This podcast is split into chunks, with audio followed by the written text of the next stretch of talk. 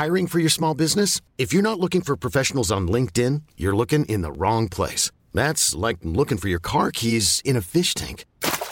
LinkedIn helps you hire professionals you can't find anywhere else, even those who aren't actively searching for a new job but might be open to the perfect role. In a given month, over 70% of LinkedIn users don't even visit other leading job sites. So start looking in the right place. With LinkedIn, you can hire professionals like a professional. Post your free job on linkedin.com slash achieve today.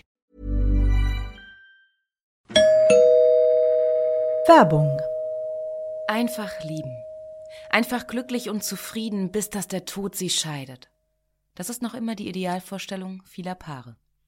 Im Alltag aber begegnen Paare oft immer wieder den gleichen Konflikten, hängen sie in immer wiederkehrenden Mustern fest.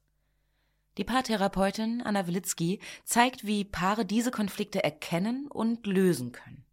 Ihr Hörbuch Einfach lieben ist dabei äußerst unterhaltsam und fundiert und zeigt an vielen Beispielen aus Wilitzkis Praxisalltag, wie eine gute Liebesbeziehung gelingen und der Zauber vom Anfang der Beziehung neu belebt werden kann. Das Hörbuch erscheint als Download und im Streaming bei Argon Balance und als Buch im Rowold Verlag. Werbung Ende.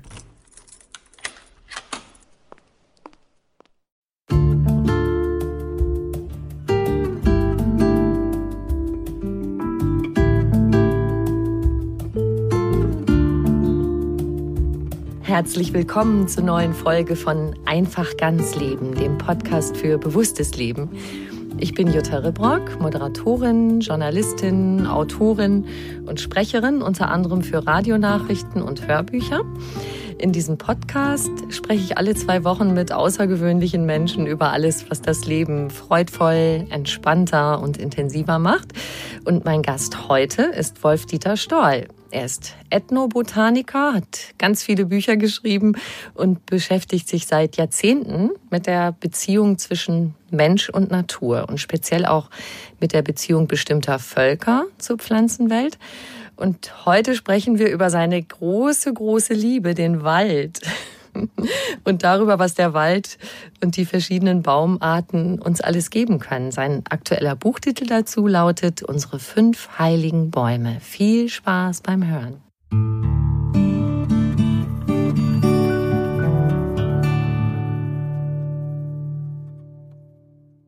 Herzlich willkommen, Wolf-Dieter Stoll. Ja, vielen Dank. Danke für die Einladung.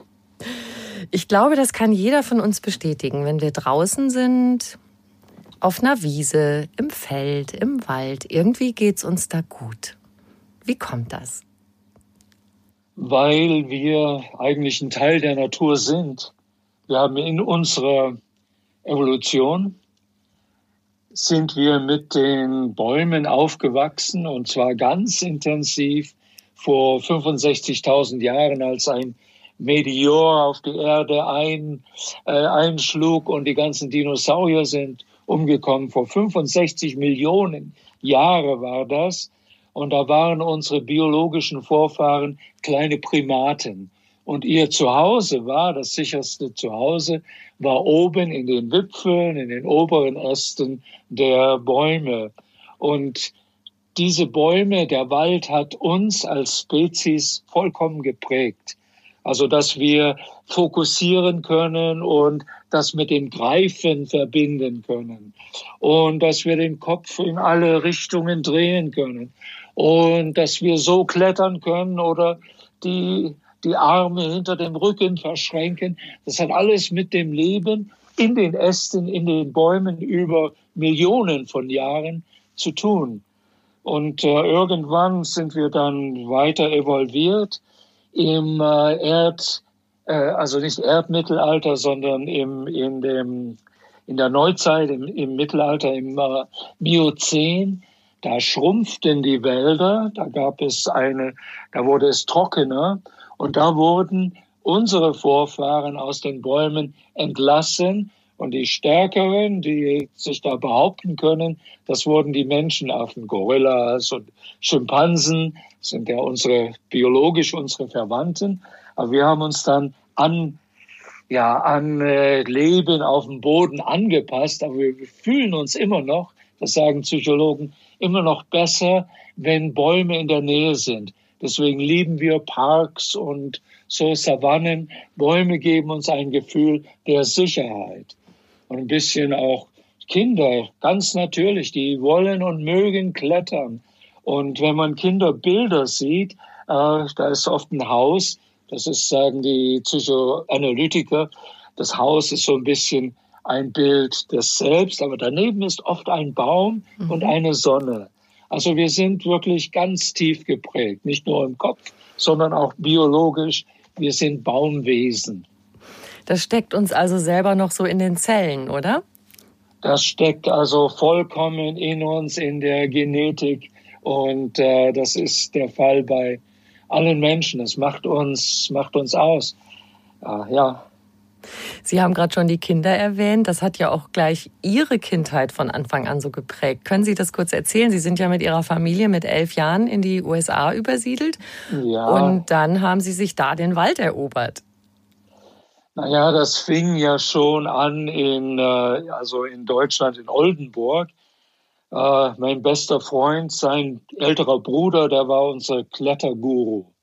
Und wir sind dann immer, immer geklettert. Das war so ein ja, halb verwilderter Park in Oldenburg neben dem Botanischen Garten. Da sind wir übrigens über den Zaun geklettert und haben die, haben die äh, Botaniker geärgert, die Arbeiter dort, indem wir die Schilder immer versteckt haben. Aber da wir so flink klettern konnten, schafften wir es immer über den Zaun. äh, ja, und dieses, äh, die, das Klettern, das, die Begeisterung fürs Klettern habe ich nach Amerika mitgenommen. Und anstatt, und ich war also nicht so richtig normal, anstatt äh, äh, Baseball und Football und Basketball zu spielen, äh, da bin ich dann immer in den Wald gegangen. Das fing gleich an, mein erstes Baseballspiel. Da war ich da mit so einer, ja, mit Baseballschläger und die Bälle flogen an mir vorbei, weil ich das nicht kannte. Und da habe ich gesagt, ah, oh, das macht keinen Spaß. Bin über den Zaun geklettert und äh, die alle riefen, hey, you're crazy. Hey, da sind, da sind Giftschlangen, da sind äh, äh, Poison Ivy, das ist so Gift-Efeu. Und ich merkte, hey, ich habe hier mein Reich und habe dort weiter geklettert. Und nach einiger Zeit, da hatte ich sogar, äh, da war ich Kletterguru und da haben dann Freunde mitgeklettert und wir hatten richtig, lernten die Bäume kennen, wo kann man sich gut an die Äste hängen. Und da gibt es ja in Nordamerika, gibt es also im, im östlichen Waldland in Ohio 150 verschiedene Laubbaumarten. Wow. Und ja, hier gibt es so ein Dutzend oder so. Und äh, ja, da sind wir geklettert. Hickory, jungen Hickory-Bäume waren ganz wunderbar hochgeklettert und dann konnte man sich oben hängen und die bogen vielleicht zehn Meter auf jeden Fall bis zum Boden herunter. Also konnte man so herunter äh, gleiten. Also, und ja, das war damals meine Religion. Besser als Bungee Jumping, wollte ich gerade sagen. ja, das gab es ja noch gar nicht. Da war ja, noch ja, überhaupt nichts organisiert. Bungee Jumping. Ja, ja, ja, früher, ja, ja. Frühes Bungee Jumping, dieses äh, auf den Hickory-Bäumen, genau. Genau, und äh, jede, jede Baumart war ihr Erlebnis. Das waren ja zum Teil Urbäume, die schon da waren, als die Indianer noch da lebten. Und ich weiß noch, da waren die Ulmen, die sind ja leider jetzt alle ausgestorben. Mhm. Aber riesen uralte Ulmen, die haben so äh, äh, schilfrige äh, Rinde, sehr schwer hochzuklettern. Und mit dem besten Freund bin ich da mal hochgeklettert.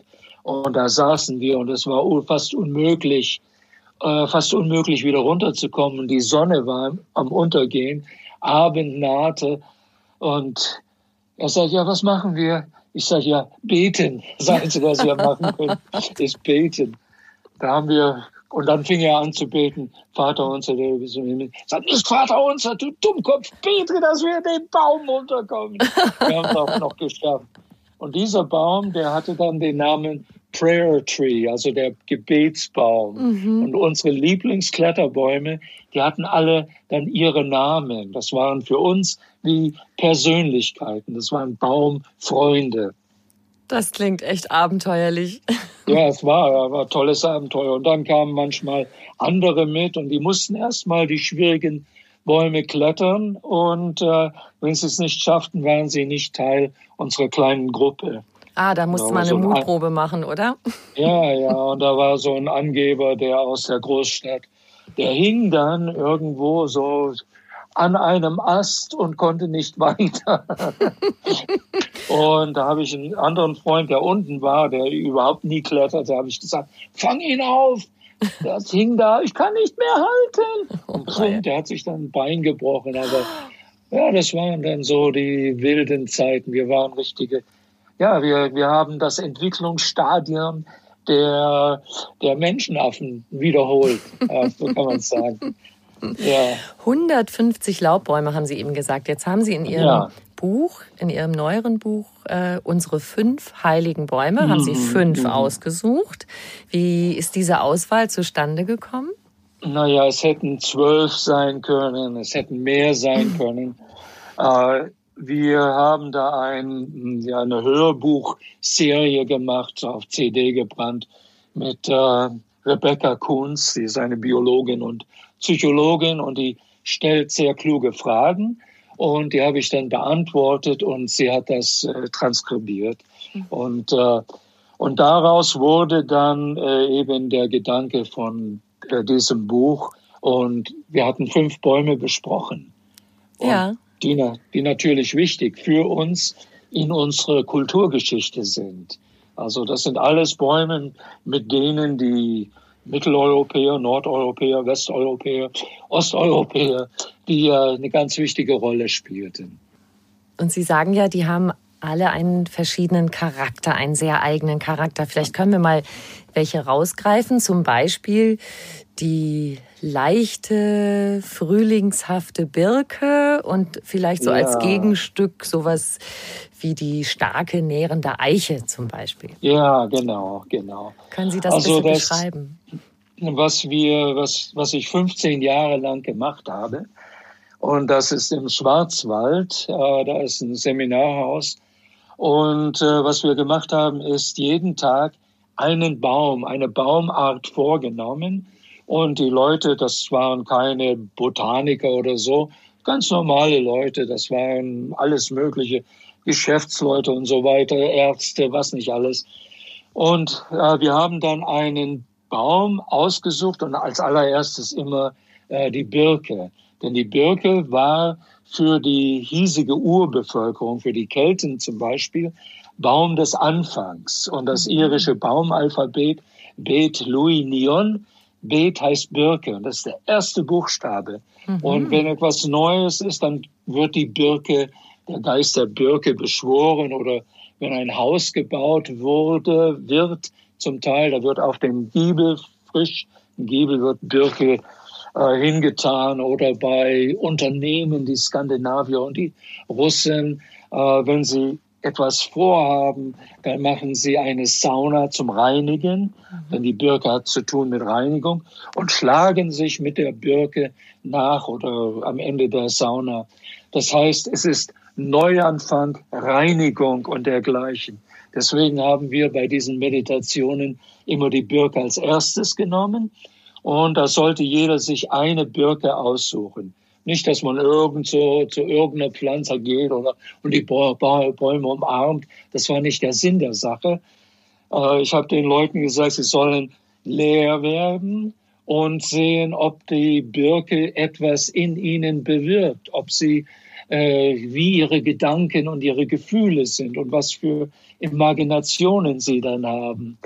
Und das, äh, das haben sie dann gemacht und ja, es kommt auf die Persönlichkeit an. Äh, Wissenschaftler und Botaniker, die haben dann die, äh, die Knospen gezählt und, und also die äußere Form ist gut, muss man auch, muss man genau beobachten.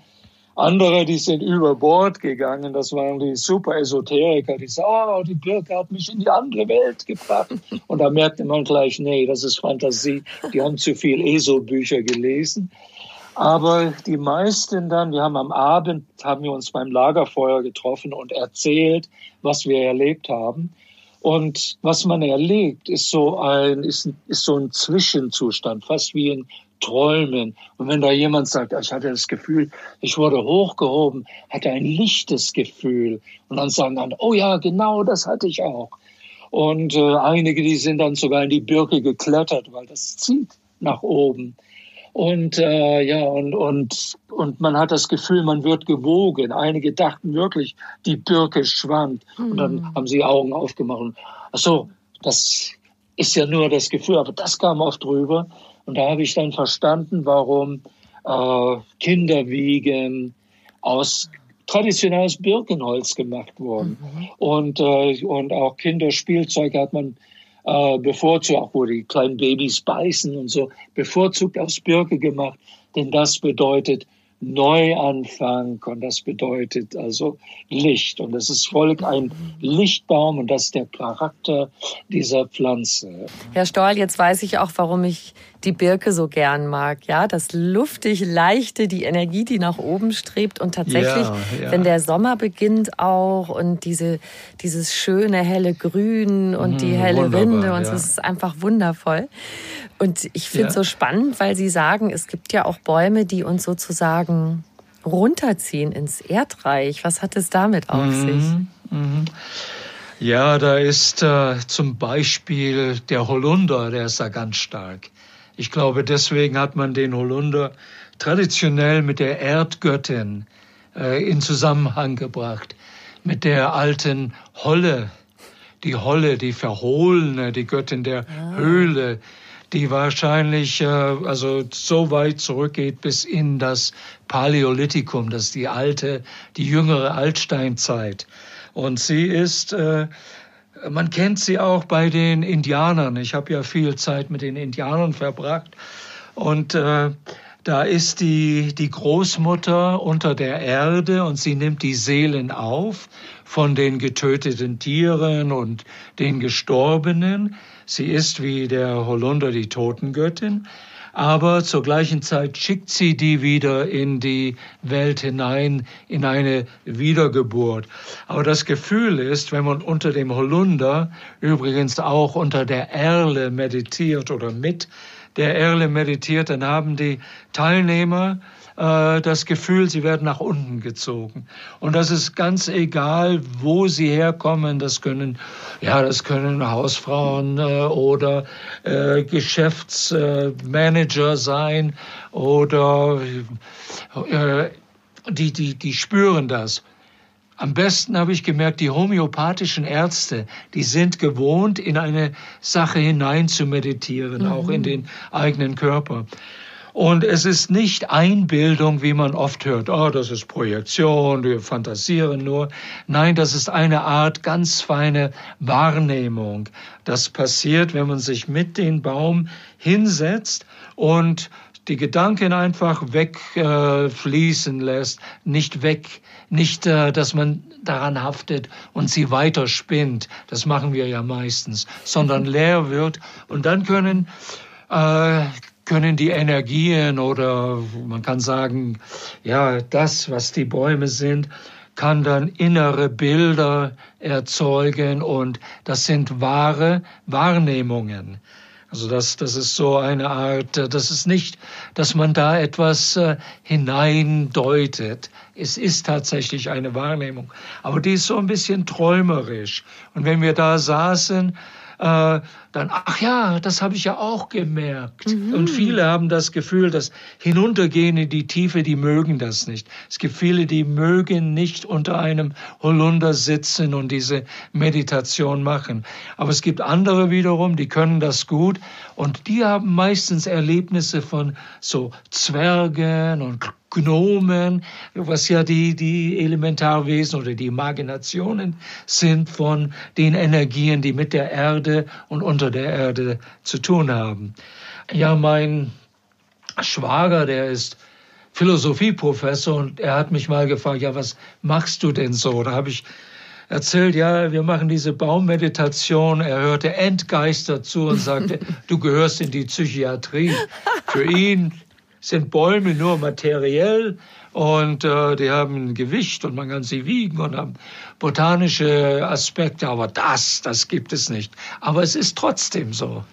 Sie schreiben ja, ja auch so über die alten Mythen, als wäre das in Ihnen, also total real und lebendig. Ist das so? Also gibt es für Sie diese das, Wesen, von denen Sie sprechen? Das ist, äh, das ist so, denn äh, unser Bewusstsein ist äh, weiter als wir, oder wie kann man das sagen? Äh, es gibt mehr in der Welt als wie das, was nur materiell äh, messbar, wegbar ist, äh, das sich dem, mh, mm, ja, dem naturwissenschaftlichen Ansatz fügt. Und es gibt so eine Art ja, wir wissen das ja in den Träumen, wo kommen die her, wohin gehen wir? Und es gibt Leute, die können ganz bewusst träumen und die können im Traum, können sie den Traum ändern und sie wissen, das hat etwas mit der mit ihrer Wirklichkeit zu tun. Also wir sind nicht so beschränkt, wie wir meinen. Und äh, ja, und das, äh, das sind die, ähm, die Mythen und Sagen, äh, die echten Mythen und Sagen, die kommen daher, wo ähm, also wo die Schamanen hingehen mit vollem Bewusstsein in diese anderen, hm, sagen wir, voll wach in diese anderen Bewusstseinsdimensionen und bringen dann die Botschaften wieder zurück und erzählen es den Leuten. Und wie kann man erzählen diese Sachen? Es muss märchenhaft klingen. Mhm. Äh, die die Götter kleiden sich in bestimmten äh, Bewusstseinsformen oder die kleinen Elementarwesen, die jede Kultur kennt, außer unsere aufgeklärte. Aber die Indianer kennen die äh, Zwerge, die sehen aber nicht aus wie unsere Zwerge mit Zipfelmützen und Stiefeln und so. Äh, sondern bei den Indianern, äh, da sind es, äh, also an der Ostküste oder in dem Waldland, das sind dann wie kleine Irokesen, aber die sind genauso klug und schelmisch wie unsere Zwerge und ein bisschen gefährlich. und, äh, und sie können uns sehr viel beibringen. Deswegen heißt es überall, jemand, der so besondere Begabungen hat, äh, eben bei, mit Kräutern die Heilkunde erkennen, muss ein gutes Verhältnis zu diesen Wesen haben. Aber für rein materialistisches Bewusstsein ist das alles Unsinn. Das ist Fantasie, aber es ist nicht. Es ist erweitertes Bewusstsein. Sie haben es ja. gerade erwähnt, äh, Sie haben ja auch äh, längere Zeit, ich glaube eineinhalb Jahre mit Cheyenne gelebt und das fand ich so toll. Das würde ich gerne mal eins von Ihnen zitieren. Sie sagen, die Cheyenne reden nicht über Pflanzen, sondern mit ihnen. Die Pflanzen nähren uns, heilen und kommunizieren auf kosmische Weise. Und ich habe sie auch sagen hören, dass die Cheyenne-Indianer sozusagen sagen wie, hä? Werkstoffe in Pflanzen, was soll das denn sein? Ja, das ist genau. der Geist der Pflanzen, der uns heilt. Ja, für Sie, ja, Sie haben eigentlich ein, ein anderes Bewusstsein. Die haben, die gehen nicht oder gingen nicht zur Schule, waren nicht äh, schriftkundig, sondern sie haben sehr viel wahrgenommen. Und ich merkte, also in, äh, als ich mit ihnen war, äh, sie denken nicht, sondern sie nehmen vor allem wahr. Wenn sie denken müssen, denken sie. Und mir ist es vorgekommen, da ging ich durch einen Wald in Wyoming, da bin ich auf, wäre ich fast über so eine Gruppe Indianer gestolpert, weil ich habe die nicht wahrgenommen. Sie sind so still, sie sind auf Empfang. Und äh, das sind, als Ethnologe kann man das verstehen, dass es ganz andere Möglichkeiten für einen Mensch gibt, in der Welt zu sein. Und für die Indianer sind die Pflanzengeister und Baumgeister keine Idee, nichts etwas, was so man angelesen hat, sondern für sie ist das ein, ist das Erlebnis, ist das Erlebnis. Und mhm ja, und äh, sie viele normale Indianer, die haben Schwierigkeiten zurechtzukommen, weil diese Anderswelt strömt in sie hinein mhm. und deswegen hat man zum Beispiel so ein Alkoholproblem, um das abzudämpfen, damit mhm. man überhaupt ein bisschen in Einklang kommt mit der modernen Gesellschaft. Und als dieser alte Indianer, Bill Tallbull war sein Name, und als er dann ich habe dann Pflanze genommen und habe sie botanisiert, Staubblüten gezählt und, und, und ja, die Anordnung der Knoten und so weiter. Äh, der stand nur so da. Hm. Mit verschränkten Armen. Gott, was macht der? Ja, was macht dieser verrückte Weiße? Und dann merkte ich, dass er mit den Pflanzen redet, dass er pflanzliche Verbündete hatte. Und das war für mich ganz fremd. Und dann haben wir, da haben wir äh, eine Giftpflanze gefunden. Das war äh, der Schierling. Mhm. Der wuchs da und ich dachte, ah, das wird sicher für ihn interessant sein. Und da habe ich von Sokrates erzählt und was der Schierling macht. Er, er stellt die ganzen Körpersäfte ab. Und er sagte, das ist kein Freund von den Cheyenne. und sie sehen die Pflanzen als mh, hm, Völker. Ja, that's the, uh, also, ja, Engelwurz, that's the Engelwurz Tribe, also Angelica Tribe mhm. und so äh, haben ein ganz anderes Verständnis. Hat lange gedauert, bis ich mich da einklinken konnte, einsteigen in ihre Art und Weise, die Dinge zu sehen. Für mich war das eigentlich ein großer Segen. Ich kann mhm. jetzt darüber erzählen. Ja. Und wenn die Indianer die Pflanzen in Anführungszeichen genutzt haben als Heilpflanzen. Wie kann ich mir das ganz praktisch vorstellen, dass die sozusagen durch den Geist der Pflanzen einen positiven Einfluss auf vielleicht eine körperliche Beschwerde nutzen. Ja, no, sie verwenden das ziemlich, ziemlich rationell, aber wichtig ist, sie sehen die Pflanze als ein Geistwesen, mhm. mächtiges Geistwesen, nicht so ein kleines, hilfloses. Sie, die Pflanzen, sagen die Indianer, wenn wir krank sind, sie bieten sich an, sie suchen uns auf mhm. oder sie mhm. offenbaren sich dem Medizinmann und dann weiß er, wenn er nicht so einen pflanzlichen Verbündeter hat, dann oder die die Medizinfrau, wenn die das nicht haben, äh, dann sagen sie, ja, das ist außerhalb von meinen Kenntnissen. Ich äh, finde einen anderen, einen anderen Medizinmann oder Medizinfrau. Äh, und dann gehen sie und sie nehmen nicht einfach die Pflanzen, sondern sie gehen erst einmal hin das habe ich alles erlebt, gehen hin zu den Pflanzen, suchen den Häuptling von der kleinen Pflanzengruppe. Ach ja. Ja, und dann machen sie eine Zeremonie. Erstmal, das ist so eine Art Halbtrance. Erstmal öffnen sie den Boden, äh, damit sie der Göttin der Pflanzen, das ist die alte Großmutter unter der Erde, und sie machen alles so Laub und Gras weg und berühren den Boden und streichen sich ein. Ritual, erstmal mit ihr in Verbindung zu treten und dann äh, geben sie dem Pflanzenhäuptling Tabak. So macht man das auch unter Menschen. Wenn man zu einem Medizinmann geht, dann gibt man Tabak. Nimmt er das und raucht das, dann sagt er, ja, ich nehme deinen Fall an. Ah. Dann gibt man dem Pflanzenhäuptling Tabak. Und dann werden Medizinlieder gesungen. Das sind vier strophige Lieder.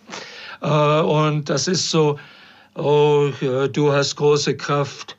Äh, wir sind von weit her gekommen wir wissen, du kannst uns helfen, du hast viel Macht. Das sind immer vierzeilige Gesänge und dann äh, von weit her, das heißt, wir sind im Bewusstsein weit hergekommen, um mit dir reden zu können. Das singen sie auch, wenn die Pflanze neben dem äh, Wohnhaus ist. Und äh, erst dann, wenn der, äh, wenn der Pflanzenhäuptling das ihnen das Recht gibt. Also man darf nicht einfach die Pflanze nehmen, das ist wie Raub.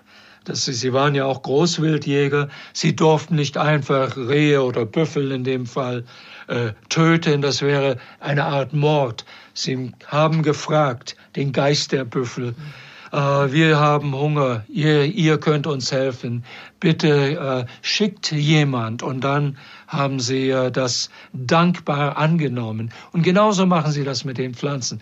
Erstmal dieses Ritual ist wichtig und dann können sie die Pflanzen sammeln.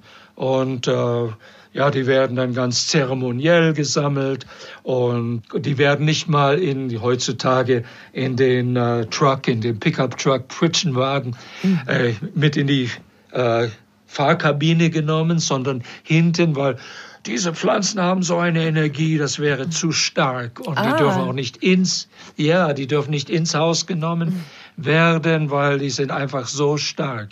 Und das ist denen äh, ganz äh, sehr bewusst und so wird diese Pflanze mit ihrem, sie sagen dann Medicine Power, äh, werden dann verwendet und äh, Sie werden verwendet wie Pflanzen überall als Tee oder als Abkochung oder als Packungen. Und da sind wir dann wieder bei ganz praktischen, rationellen Anwendungen. Aber es muss erst gefragt werden. Es muss erst der Kontakt da sein. Es muss, ähm, die Pflanzen müssen von sich aus äh, ihre Kraft geben. Ja, ist eine ganz andere Anschauungsweise. Wow, spannend. Ja, ja, Und Sie, ja, sind, spannend, ja. Sie sind ja ganz schön viel rumgekommen, auch in anderen Teilen der Welt. Und jetzt leben Sie seit 1988 leben Sie schon im Allgäu. Und auch dazu gibt es ja eine tolle Geschichte, dass Ihnen jemand auf den Kopf zugesagt hat, dass Sie da hingehören, oder? Wir waren in Indien noch und äh, ich hatte dort ein Erlebnis. Also ich war hier eigentlich, was man in Indien sehr leicht sein kann, äh, schwer krank. Und da habe ich so das Empfinden gehabt, ich werde mich führen lassen. Aber das ist so, das klingt heute ein bisschen absurd, aber von der geistigen Führung. Und die sagte auch, äh, oder ich merkte, oder ich spürte, ich soll nach Europa zurückkehren. Ich hätte genauso gut nach Amerika zurückkehren können und dort äh, die ganze Universitätskarriere wieder weitermachen. Aber sind wir nach Europa gekommen und landeten eine sanfte Landung im ostfriesischen Moor. Das ist äh, also das ist richtig Saterland. Das ist so eine Insel im Moor. Das ist so abgelegen, dass dort äh, die Menschen nicht Plattdeutsch oder Hochdeutsch reden, sondern Friesisch. Das ist eine kleine, kleine Sprachinsel. Haben Sie das Also so, verstanden? die, ja, nö, die haben natürlich auch äh, Hochdeutsch reden können. Und aber untereinander, ja, äh, Friesisch, das habe ich nicht verstanden. Und ja, und da, äh, da wurde ich mal eingeladen. Ich hatte ein Buch bei einem Verlag in Freiburg. Und es war so ein esoterischer Verlag. Die wussten nicht, wo sie mich unterbringen können. Äh, und da wurde ich eingeladen und da saß mir jemand gegenüber. Das war ein äh, ja, Kunstmaler oder und der ja der der sagte auf einmal mitten in dem Trubel, ich wusste ja nicht, was so, wie man untereinander umgeht in der neuen Bundesrepublik, war mir ganz fremd. Und er, ja, der hatte da eine Freundin auf dem Schoß und eine andere und hat Champagner spendiert für alle und war toll. Und auf einmal merkte ich, wie seine Augen nach oben gingen. Und dann guckte er mich an und dann zeigte er auf mich und sagt, ich weiß, wo du leben sollst. Und nach Indien, da ist man ein bisschen, da ist die Mauer zwischen dieser und der sogenannten Anderswelt äh, dünn. Also man ist, hat ein erweitertes Bewusstsein. Und ich merkte, der hat eine echte Eingebung von wer weiß woher gekriegt.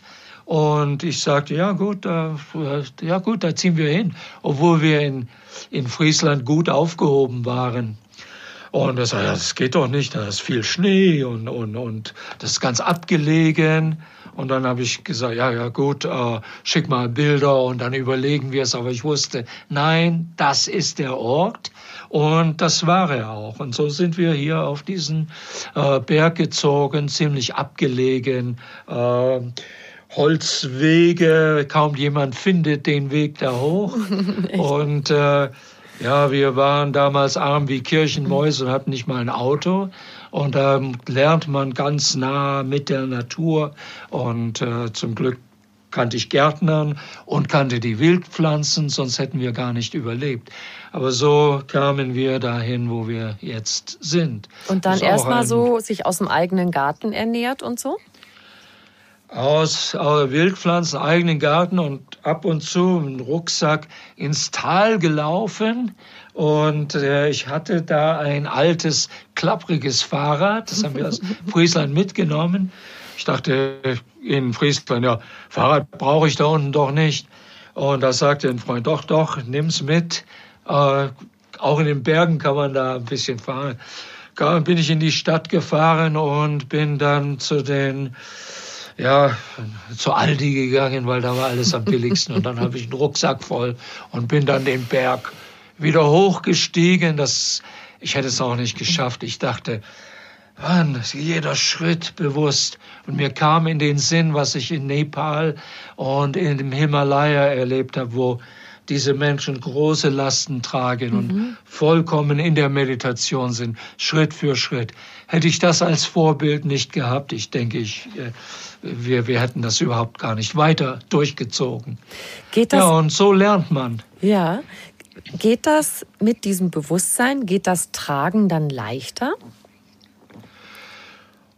Ja, naja, man schafft es. Ich weiß nicht, ob es leichter ist, aber man schafft es irgendwie und darauf kommt es an. Und dann irgendwann ist man da oben auf der Almweide und kommt einem der Wind entgegen, das ist wie ein Gruß und so lebt man äh, oder so lebten wir abgelegen und auch in dem Sinn ist diese, was man so die magische oder mythische Welt gar nicht so entfernt. Äh, da kommt ein Tier und es ist wie ein Gruß oder die Raben fliegen vorbei und äh, ja, und man weiß, äh, ja, die, die nehmen einen wahr und man, man weiß, da, da ist eine tiefere Verbindung, als, äh, als, als man sonst denken würde. Mhm.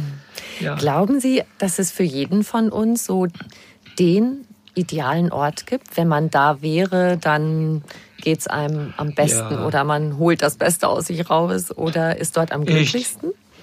Ich, nee, ich denke, das ist so, dass jeder Mensch ja seinen Ort hat, aber da spielt schon das indische Denken in mir. Jeder hat sein Karma. Karma heißt die Taten, die man gemacht hat und äh, die äh, geben vor. Man muss vielleicht einige Sachen wieder verbessern oder man trifft oder verändern und man trifft Leute in ganz, die erkennt man nicht mehr, aber man hatte mit ihnen zu tun, man hat vielleicht was gut zu machen und man hat einen Ort, äh, wo man hingehört, wo man, wie man in, im Buddhismus oder im Indischen sagt, wo man sein Dharma machen kann.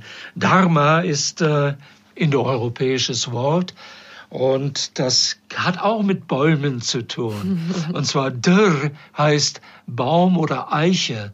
Und das ist was einen, das ist ein solides Holz, das ist was einen trägt. Und das ist äh, eben, äh, das damit haben wir alle. Wir haben alle eine, so sehe ich das, eine Aufgabe im Leben.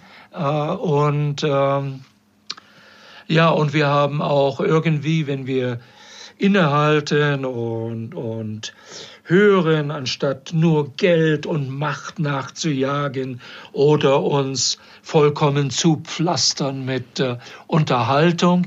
Wir alle haben äh, einen, äh, wir alle haben ja einen, einen Grund da zu sein mhm. und, und einen Weg. Und für viele ist das vielleicht nur die Aufgabe, das zu finden in diesem Leben. ja. Wird man recht mystisch bei solchen Sachen, weil das im Gegen in der heutigen Zeit äh, so fremd ist. Weil was lernen wir? Ja, wir sind zufällig da und, und so. Nein, das glaube ich gar nicht mehr. Und das habe ich im Laufe meines Lebens bin ich dazugekommen. Also nicht, dass ich hier eine Unmenge esoterische Literatur gelesen habe, ich finde, oft blockiert das den Weg. Dann denkt man, man kennt alles, man kennt ja die geistige Welt. Dabei hat man diese Erlebnisse in Wirklichkeit gar nicht gehabt. Sie haben sich da ja. immer mehr reingefühlt.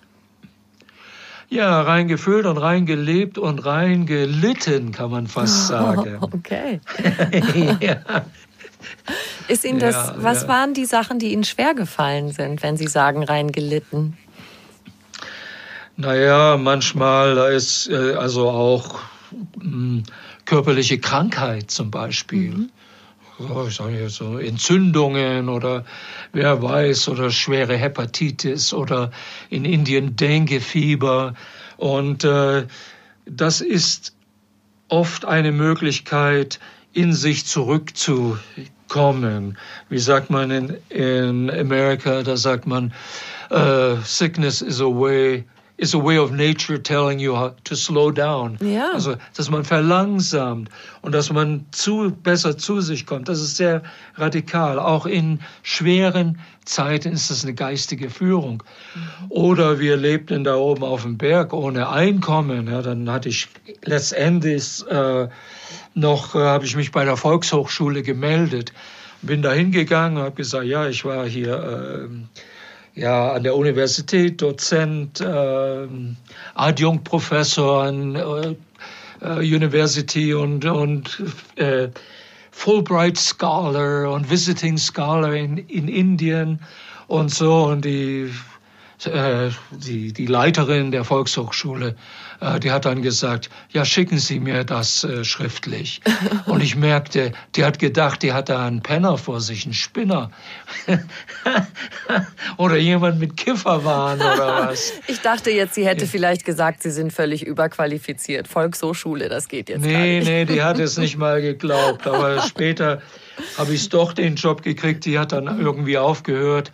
Und das war notwendig, weil wir brauchten ein bisschen Geld. Und dann bin ich den Berg runter und dann wieder hochgelaufen und, und mit dem Fahrrad in die Stadt zum, äh, zu dieser äh, Volkshochschule. Das Hochlaufen oder Runterlaufen ging gut. Also das war noch Tag, als ich runterlief, aber dann in der dunkleren Jahreszeit konnte man nicht sehen und wenn kein Vollmond war, war es stockfinster. Da ist man dann wie so ein Blinder getappt, äh, den Weg hoch und äh, ja, und dann raschelte es im Busch und der Verstand sagt, das ist ein tollwütiger Fuchs, hier gibt's ja tollwütige Füchse. Ja. Und dann ein tieferer Verstand sagt, nein, nee, sei mal ruhig. Oder man denkt, oder der Verstand sagt, so, jetzt ist sicher, wo du ein bisschen abbiegen sollst.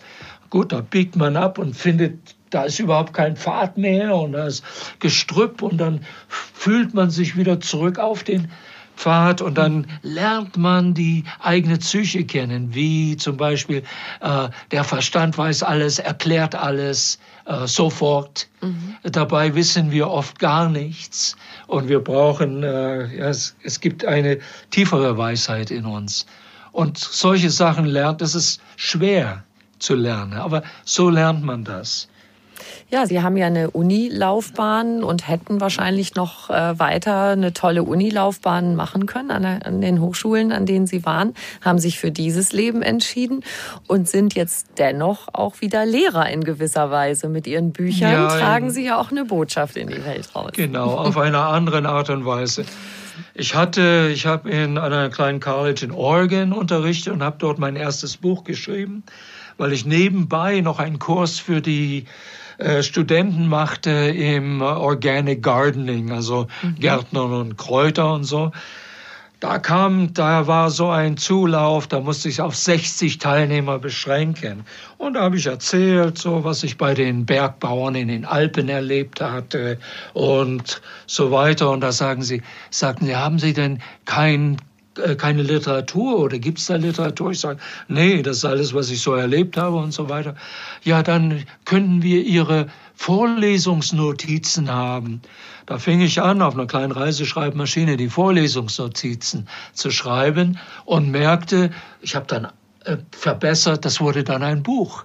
Und das habe ich dann denen, das habe ich dann denen gegeben, mhm. äh, also für also geschenkt praktisch, nur mm, für die cool. Produktionskosten. Warum bin ich nicht im Akademischen geblieben? Das ist, weil ich erkannt habe, das ist doch nicht mein Dharma. Mhm. Das ist nicht der Lebensweg. Das äh, wäre, egal was es mir gebracht hätte, wäre eine Ablenkung. Und ich denke, wir alle sollten versuchen, das zu tun, was wir eigentlich tun sollten, unser Dharma leben. Genau, und das beschäftigt uns alle ja ungemein. Wofür sind wir eigentlich hier und was ist eigentlich das ja. Richtige, was ich tun sollte oder möchte, wie auch immer. Das fällt genau, sehr genau. vielen von uns schwer. Ja, ja, ja, es ist auch schwer.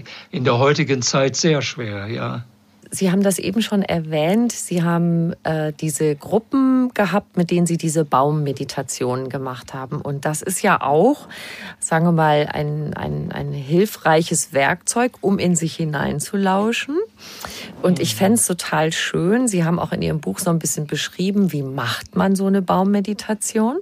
Wenn Sie das hier so ein bisschen erläutern könnten, weil dann unsere HörerInnen, wenn sie auch den Podcast hören, ja. könnten damit auch in den Wald gehen und das vielleicht mal so nach und nach mit ihrer Stimme im das, Ohr ausprobieren. Das kann man, das kann man machen, einfach, dass man sich man muss auch einen Bezug haben zu dem Baum, sagen wir mal der Linde oder der Buche, hinsetzen und versuchen zu entspannen, leer zu werden, all die Gedanken, die einen in einem ständig aufquellen, so gehen lassen, wie Wolken da vorbeiziehen. Und, äh, und dann kommen tatsächlich äh, kommen Informationen oder wie könnte man das sagen, das ist nicht das richtige Wort. Es fließt Kommt was etwas durch rüber. Mhm. Es fließt etwas durch und das ist fast fast wie ein Traumerlebnis, weil es nicht im fokussierten, äh, äh, ja, im fokussierten, angespannten äh, Zustand stattfindet. Und das ist überhaupt heilsam.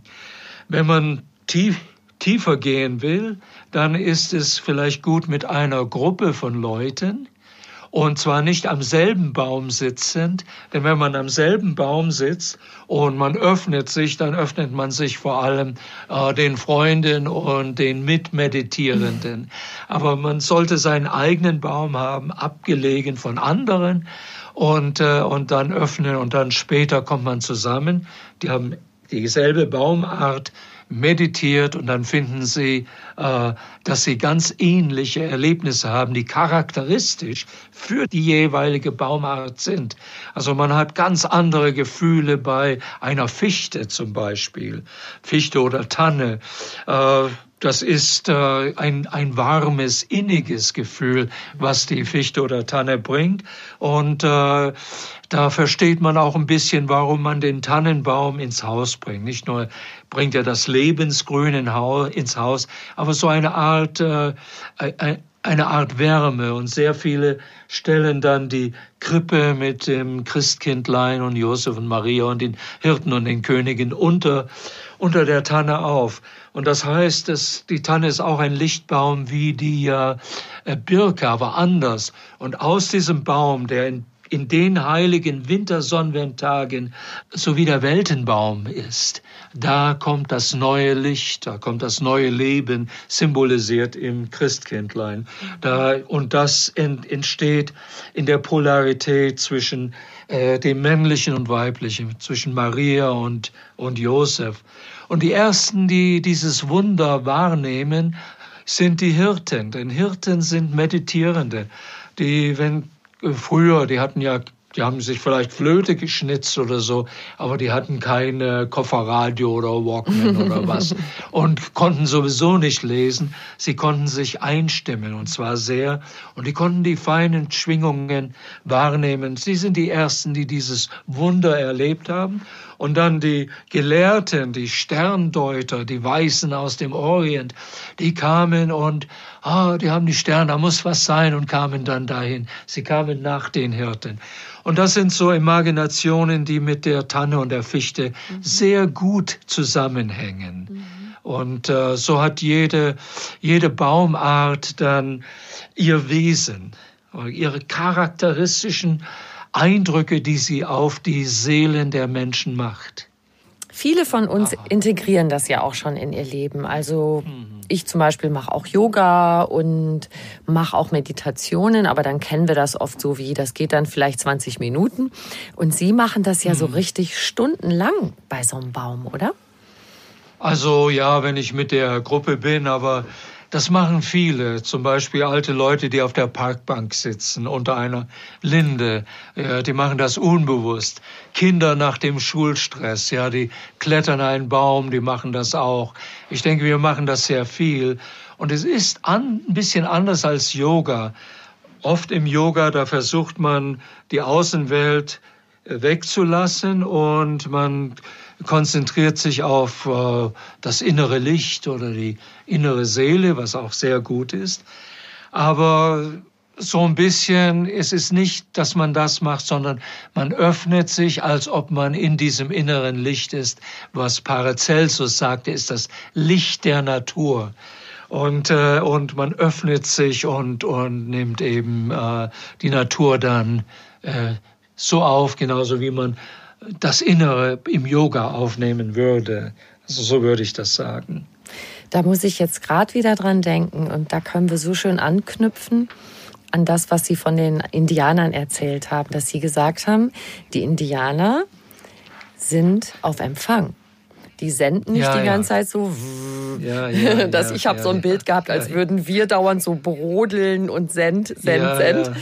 Und dieses auf Empfang sein, das ist, glaube ich, auch das Geheimnis, wenn man im Wald ist, um das aufnehmen zu können, ja, dass man die Energie dieser bestimmten Baumarten so durch sich durchfließen ja. lässt, richtig? Ja, das ist richtig. Und es fängt an, indem man sich mit den, mit den Phänomenen zuallererst befasst. Also nicht, dass man da gleich ins Geistige kommt. So genau, es ist ja, das sind ja nur Worte, sondern dass man einfach mal sieht, oh, wie schön ein Tautropfen im Moos ist. Oder dass man die Vögel im Baum singen hört. Und das sind so, ist so die Schwelle. Die Schwelle in diese Dimension ist über die Sinne.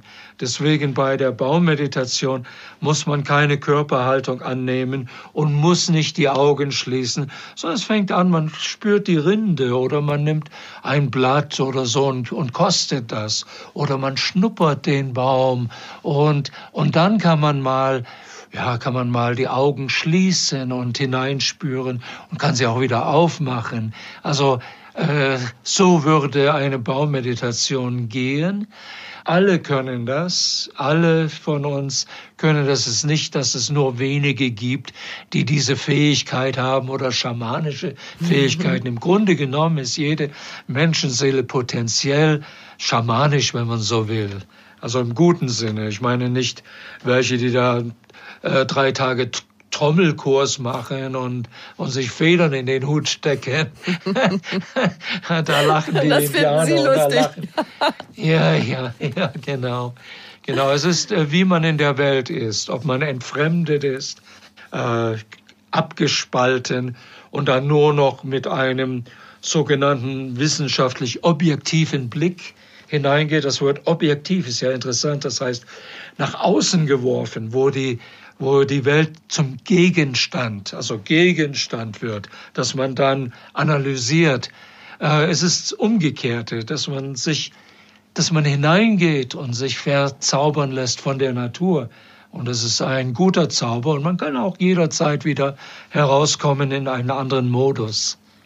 Sie haben das so wunderschön beschrieben jetzt. Mir ist gerade so richtig ein Licht aufgegangen mit diesem Senden und Empfangen mit diesem, ah, ja. mit diesem Gegensatz. Und dadurch erschließt sich mir das auch total. Genau, ich gehe in den Wald, ich fühle die Rinde, ich sehe vielleicht ein, ein kleines Rinnsal, ein Wasser oder ja. das Licht, das so besonders schön durch das Grün des Blattes sich genau. bricht und so weiter. Mhm. Und so weiter. Und man spürt das, man über die Sinne und dann ist es auf einmal, wenn man weitergeht in diese Dimension, da ist es ganz, äh, da wird man immer langsamer, weil man immer tiefer hineinkommt in dieses Wunderbare, bis, wenn die Meditation ganz stark ist, bis man einfach aufhört und sich hinsetzt oder auf einen Baum klettert und äh, auf dem Ast sitzt oder was immer. Und äh, ja, dann irgendwann kommt man, das ist fast wie äh, ja ein Trance, kann man sagen, im Einklang mit der Natur. Aber irgendwann kommt man wieder raus. Da hört man auf einmal einen Hund bellen und dann ist man wieder raus und äh, das ist dann auch die richtige Zeit. Denn wir sind hier auf der Erde nicht nur um zu meditieren, weil das hilft natürlich auch, aber wir sind hier auch um Dinge zu tun, um, um eben unser Dharma, unsere Aufgaben zu tun. Sonst wären wir ja wie die Pflanzen selber.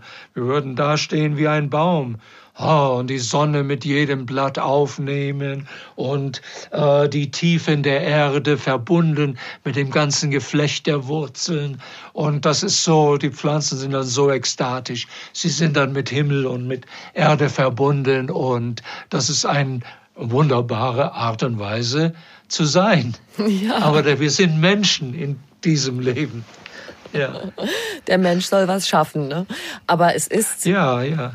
Das ist ein Kraftort, ja, wo man sich was holt, um dann auch sein, seine Aufgaben zu erfüllen. Ja, es ist also Kraftorte, die gibt es unbedingt und das wissen die Menschen. Auf Kraftorten haben dann die Kirchen am Anfang, das war schon bei den Heiden heilig, haben die ihre Kapellen gebaut.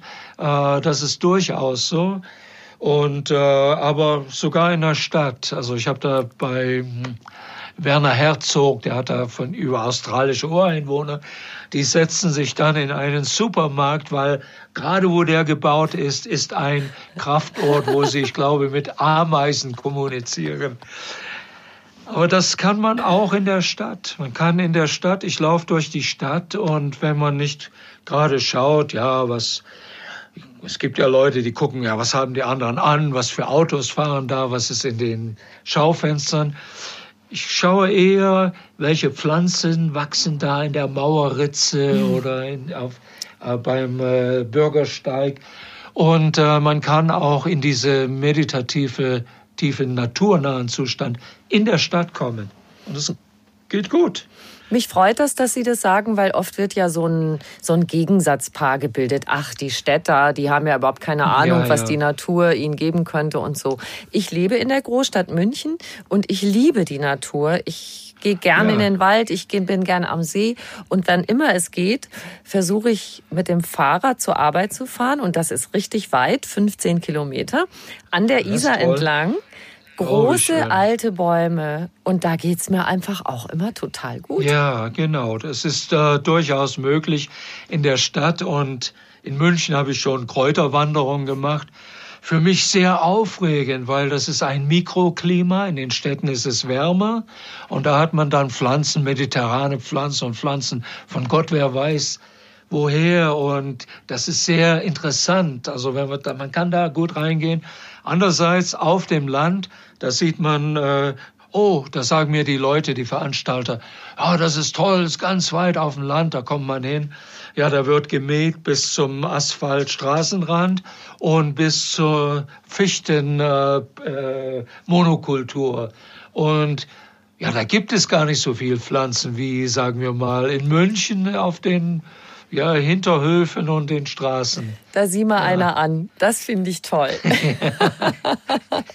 also die, die, die Wildheit auch so ein bisschen entdecken, ne? sich so ein bisschen umgucken, ja. wo ist noch ein bisschen was Wildes.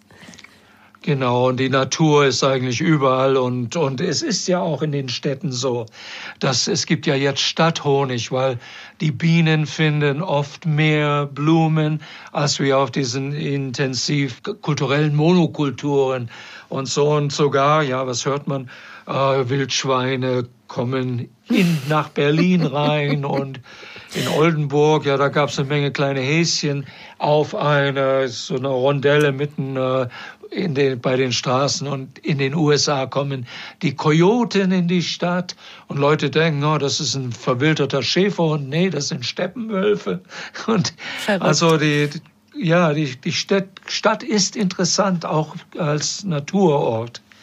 Ja. Also sagen wir einfach mal abschließend, die Natur ist überall, du musst sie nur sehen und auf ja, Empfang das schalten. Sehr gut gesagt, genau. ja, ja. Sie Sehr gute Zusammenfassung, ja. Ich habe am Schluss immer noch eine Frage, die ich allen meinen Gästen stelle. Und die Frage lautet, was ist für Sie persönlich Glück? Hui, das ist ja eine Frage. Was ist Glück? Ja, ich glaube, Glück ist, wenn man mit der mit seiner Umwelt und mit sich selbst äh, in Verbindung ist und nicht hier so entfremdet und ängstlich und durch die Welt geht. Denn wie die Inder sagen, äh, der Urgrund Sie nennen es Shiva und Shiva heißt das Gütige, das Gute, das Wunderbare. Mhm. Und das ist das wahre Wesen. Wie wunderbar. Wolf-Dieter Stoll, vielen, vielen lieben Dank auch für diese schönen ja, letzten Worte. Danke auch.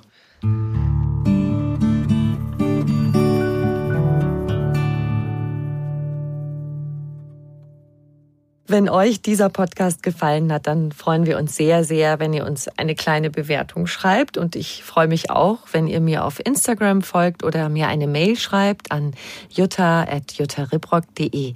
Wenn ihr mehr über Wolf-Dieter Stoll wissen möchtet, schaut gern in die Show Notes zu dieser Folge. Da findet ihr Links zu seinen Büchern und Infos zu seinem vielfältigen Wirken. Und noch viel mehr Tipps und Anregungen für einen bewussten Lebensstil findet ihr auf einfachganzleben.de.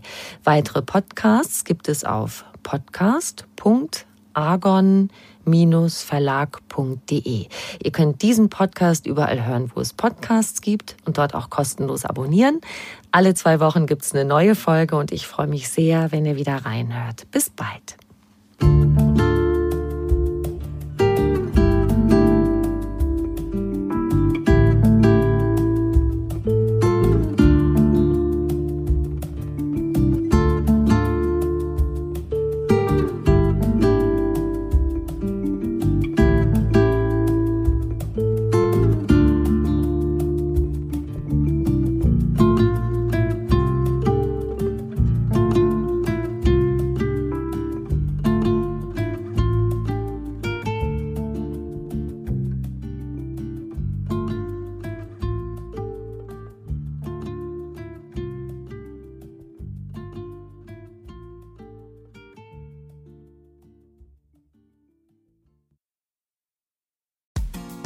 Frauenstimmen.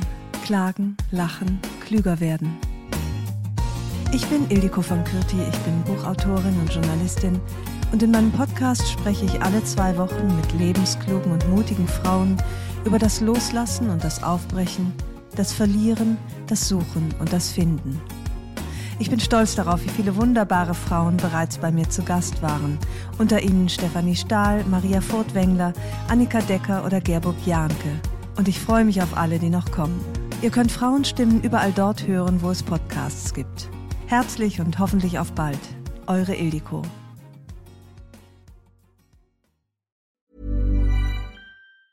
Ever catch yourself eating the same flavorless dinner three days in a row? Dreaming of something better? Well, HelloFresh is your guilt-free dream come true, baby. It's me, Kiki Palmer.